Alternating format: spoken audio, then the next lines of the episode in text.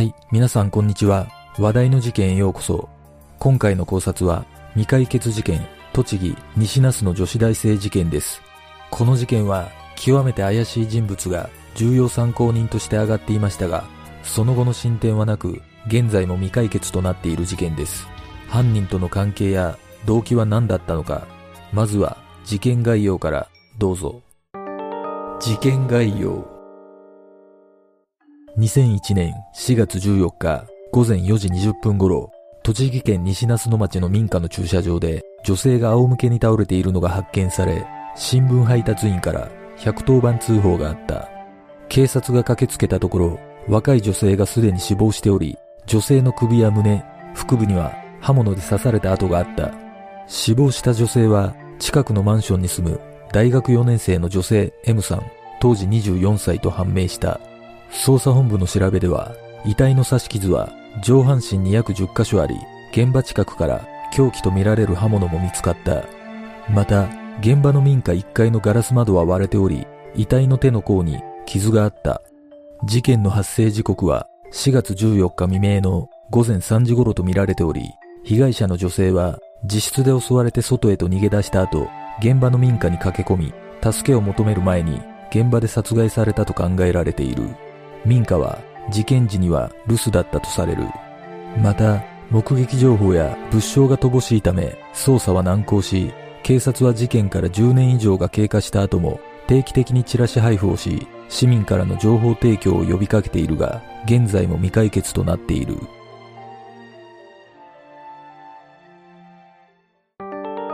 現場の状況現場は JR 東北本線の西那須野駅から数百メートルに位置しており、町役場の駐車場の向かいにある。事件当時、M さんはブラウス姿に素足で、溝落ちや額、顎、胸、背中などに多数の刺し傷があった。死因は刺し傷が心臓まで達したことによる失血死だった。死亡推定時刻は午前4時頃とみられている。M さんの自室には血痕があり、争った形跡もあったとされる。血痕から推測される M さんの足取りは、はじめに自室で犯人に襲われ、玄関から逃げ出したとみられている。M さんが住む1階の部屋は道路沿いに面していたが、道路側とは逆方向の奥まで逃げ、そこからマンション脇を回り、各部屋のベランダが並ぶ前を走り、ちょうどマンションを一周するような形になっていた。そして、道路を30メートルほど北に走ったところにある民家の玄関前で倒れていたとされる。このことから犯人は M さんを執拗に追いかけ背後からも襲ったとみられる。最後にたどり着いた民家のガラス戸は割れ、血痕が付着し、M さんの手の甲にも傷があった。民家の住人に助けを求めるため、M さんがガラスを割ったとみられるが、民家の住人は不在だった。また、遺体は犯人によって道路側まで3メートルほど引きずられていたことも分かった。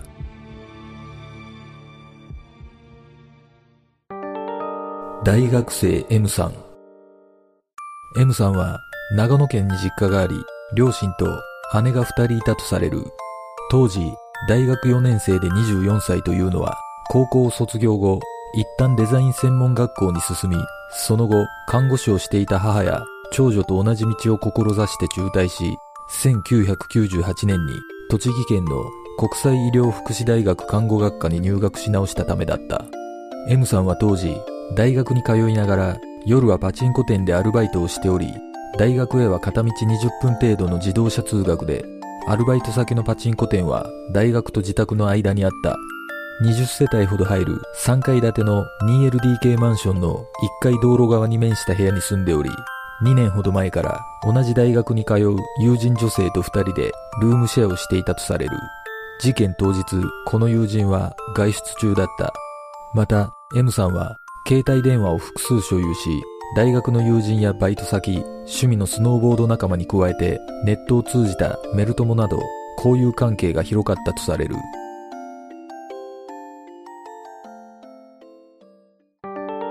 事件の経緯4月13日午後4時頃 M さんは大学の講義が終わりアルバイト先のパチンコ店に出勤した午後11時頃アルバイトが終わりしばらくアルバイト先の同僚と一緒にいたとされる。日付が変わり4月14日午前0時30分頃。M さんは一人で車に乗り家に向かっている。午前1時頃コンビニに立ち寄りおにぎり4個たこ焼きジュース2本を購入した。午前1時30分頃 M さんはマンションに到着するがいつもの自分の駐車場には止めず近隣の町営駐車場に止めている。午前3時頃近くに住む主婦が助けてという叫び声を10回以上聞いているが学生がふざけているんだろうとして警察に通報はしなかった。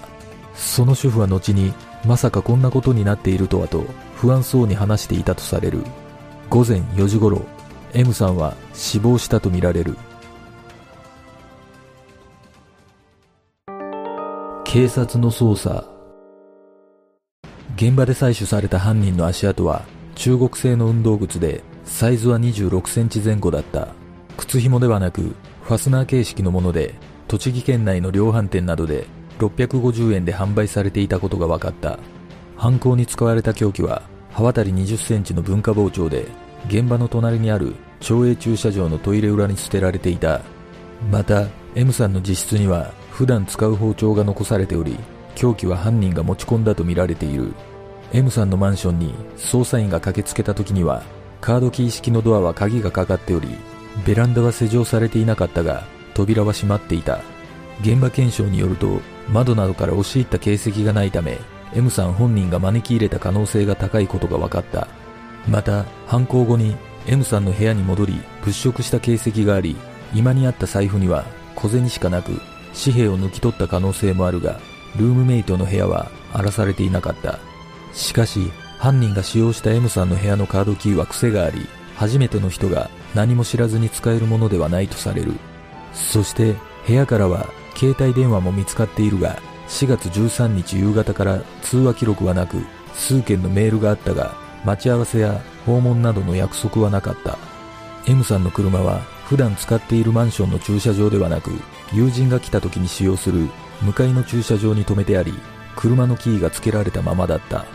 車からは M さんの血痕が見つかっており返り血を浴びた犯人が車を動かそうとした可能性が考えられた。またマンションの周りを一周した際に地面に点々と残された血痕は M さんの普段止めている駐車位置を避けるようについていたため犯行時はこの場所に犯人の車が止まっていたのではないかと推測された。これらのことから警察は犯人が M さんと同居していた友人が当日不在であることを知っていた可能性があり M さんが最後に目撃されたコンビニでいつもより多い2人分と思われる食料品を買い込んでいることなどから顔見知りの犯行との見方を強め捜査を進めた。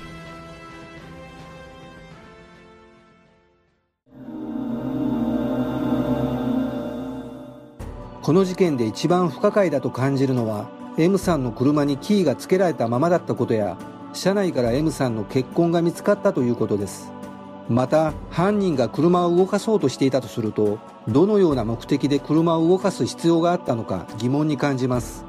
もしかすると犯人は車を動かそうとしたのではなくルームランプをつけるためにキーをつけ車内を物色していたのではないでしょうか。だとするとこの事件の犯人は窃盗目的で殺害した可能性があります。そして M さんを執拗に追いかけて殺害している状況からするとおそらく犯人と M さんは何かしらの面識があったのではないでしょうか。これらの捜査状況から推測するとやはり顔見知りの犯行の可能性が高いように感じます。仮に顔見知りの犯行だとすれば警察も徹底的に交友関係の洗い出しを行っていると考えられるため極めて浅い関係だったのではないでしょうか。犯人が捜査上に浮上していないとすればもしかしたら友人にも秘密にしていた関係だったのかもしれません。しかし犯人はカードキーの使い方を熟知していることから M さんの部屋を訪れたのは初めてではないような気がします。ただ一つ腑に落ちない点は M さんが所有していた携帯電話に待ち合わせなどの約束の履歴がなかったということです。そして不可解な点としては遺体が道路側に3メートル引きずられていたことが挙げられます。これに関しては犯人が車に乗せようとし失敗した可能性も指摘されていますがおそらく M さんが民家のガラス窓を叩き割り助けを求めていたのを阻止するためだったのではないでしょうか。皆さんはどう思いますか？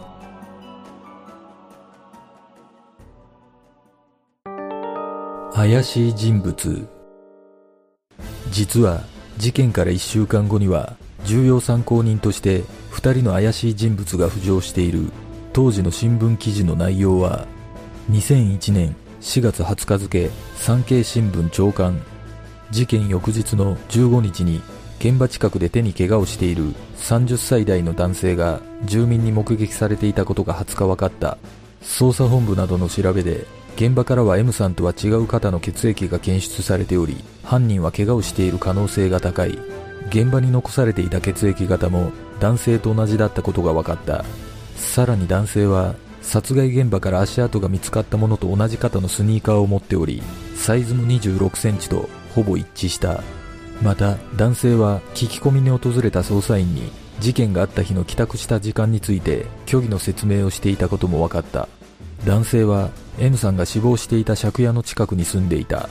捜査本部では慎重に裏付け捜査を進めているが男性が事件の事情を知っている可能性が高いとみて近くこの男性から任意で事情を聞くことにしている。2001年4月21日付産経新聞夕刊。M さんが視察された事件で手に怪我をしている中国人の新聞配達の男性43歳に対して捜査本部は21日重要参考人として事情聴取を始めた。調べによると男性は事件当日の14日勤め先の西那須野町の新聞販売店を欠勤していることが分かった。男性は M さんと同じマンションの上の階に住んでおり M さんと面識があった。またカードキーの使い方を熟知しているほか金にも困っていたという。これらの記事によると明らかに怪しいと思われる人物を特定したとされるがなぜかその後の進展はなく現在は白紙となっている。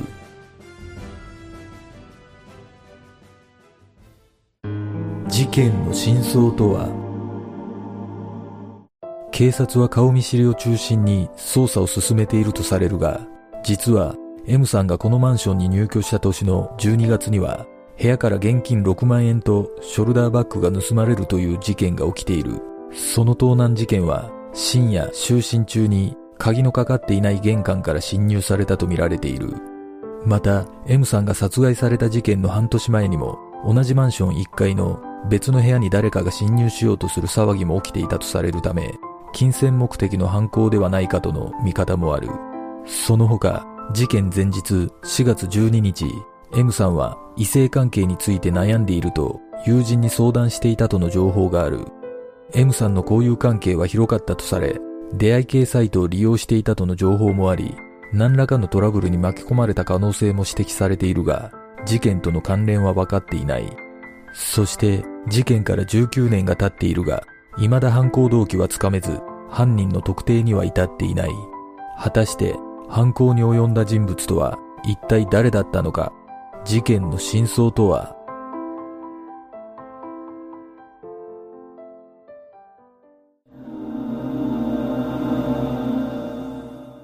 これは私の想像ですが警察が重要参考人として特定した中国人の男性が犯人だった可能性が高いような気がします。M さんと同じマンションの住人であれば M さんの車や生活パターンを知り得ることも可能だったと考えられます。おそらくその男は窃盗目的で M さん宅に侵入したものの帰宅した M さんと鉢合わせしたことで口封じのために殺害したのではないでしょうか。警察もその男を徹底的にマークしていたとは思いますがもしかするとあと一歩のところで中国に逃亡されたのかもしれません。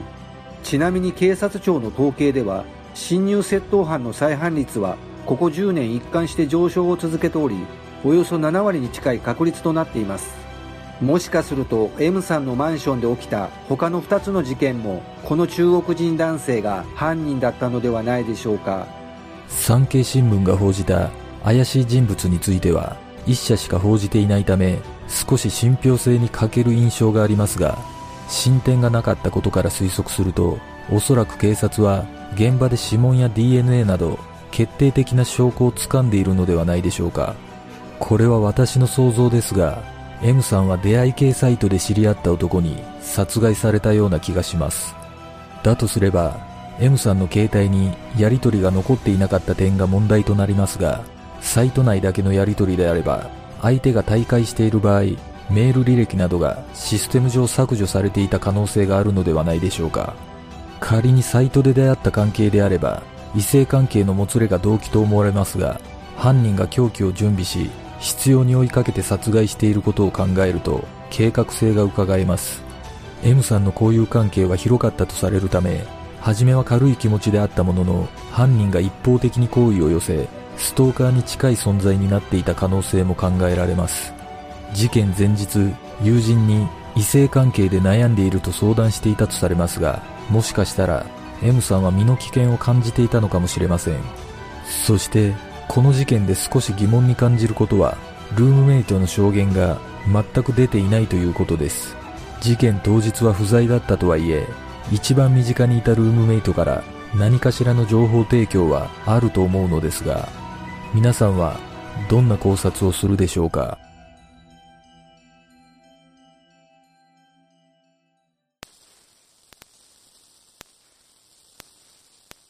では、今回の考察は以上となります。次の動画を見たいという方はグッドボタン、チャンネル登録お願いします。よかったらコメント欄に考察してほしい事件などがあればコメントお願いします。この動画を見ていただいてありがとうございます。では次の考察で。